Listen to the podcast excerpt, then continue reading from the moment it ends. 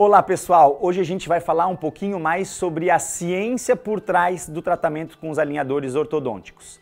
Falando um pouquinho aqui sobre artigos científicos publicados sobre o tema. Eu separei quatro artigos. O primeiro deles, publicado no American Journal em 2017, é a avaliação do tratamento com Invisalign quando comparado com aparelho fixo. Quais são os resultados desse estudo? Vamos dar uma olhadinha?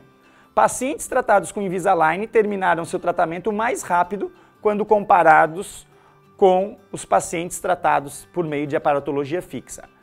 Entretanto, o aparelho Invisalign pode não ser tão eficiente em alcançar uma melhora grande na maloclusão. Claro, esse sistema é novo, tem uma curva de aprendizagem ainda a ser feita, então isso pode ser algo pertinente que justifica esses resultados. Vamos para o artigo número 2? Qual é a acurácia do tratamento com Invisalign em casos sem extração? Esse artigo, publicado em 2017 na Engel Orthodontist.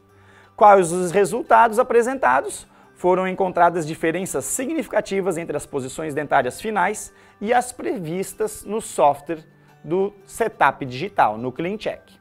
Entretanto, somente a diferença no torque dos segundos molares parece ser significativa clinicamente. Existem algumas outras diferenças que diferem levemente entre o previsto e obtido. Assim, o ortodontista deve conhecê-las para realizar as devidas compensações ou sobrecorreções no CleanCheck, no setup digital. Outros artigos. Como que o Invisalign funciona? Estudo prospectivo da eficácia no movimento dentário. Artigo clássico, diria, publicado pelo Kravitz e outros colaboradores no American Journal em 2009. Quais são os resultados desse artigo? A acurácia média do movimento foi de 41%.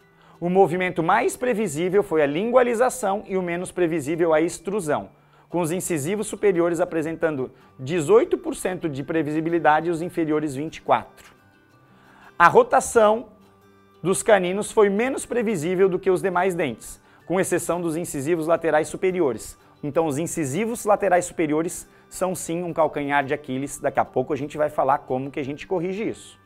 Rotações acima de 15 graus diminuem a acurácia do sistema.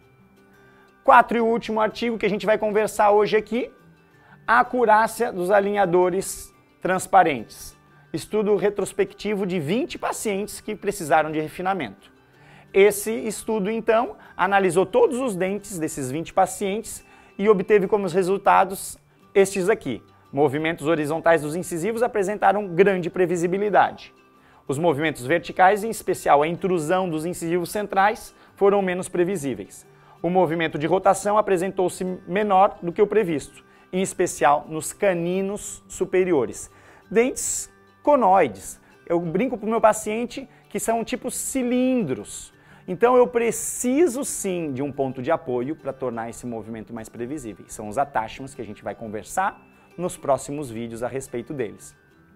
Sobre essas publicações, tem inúmeras revisões sistemáticas sendo publicadas recentemente que eu recomendo vocês a irem atrás e se aprofundar para aprender mais.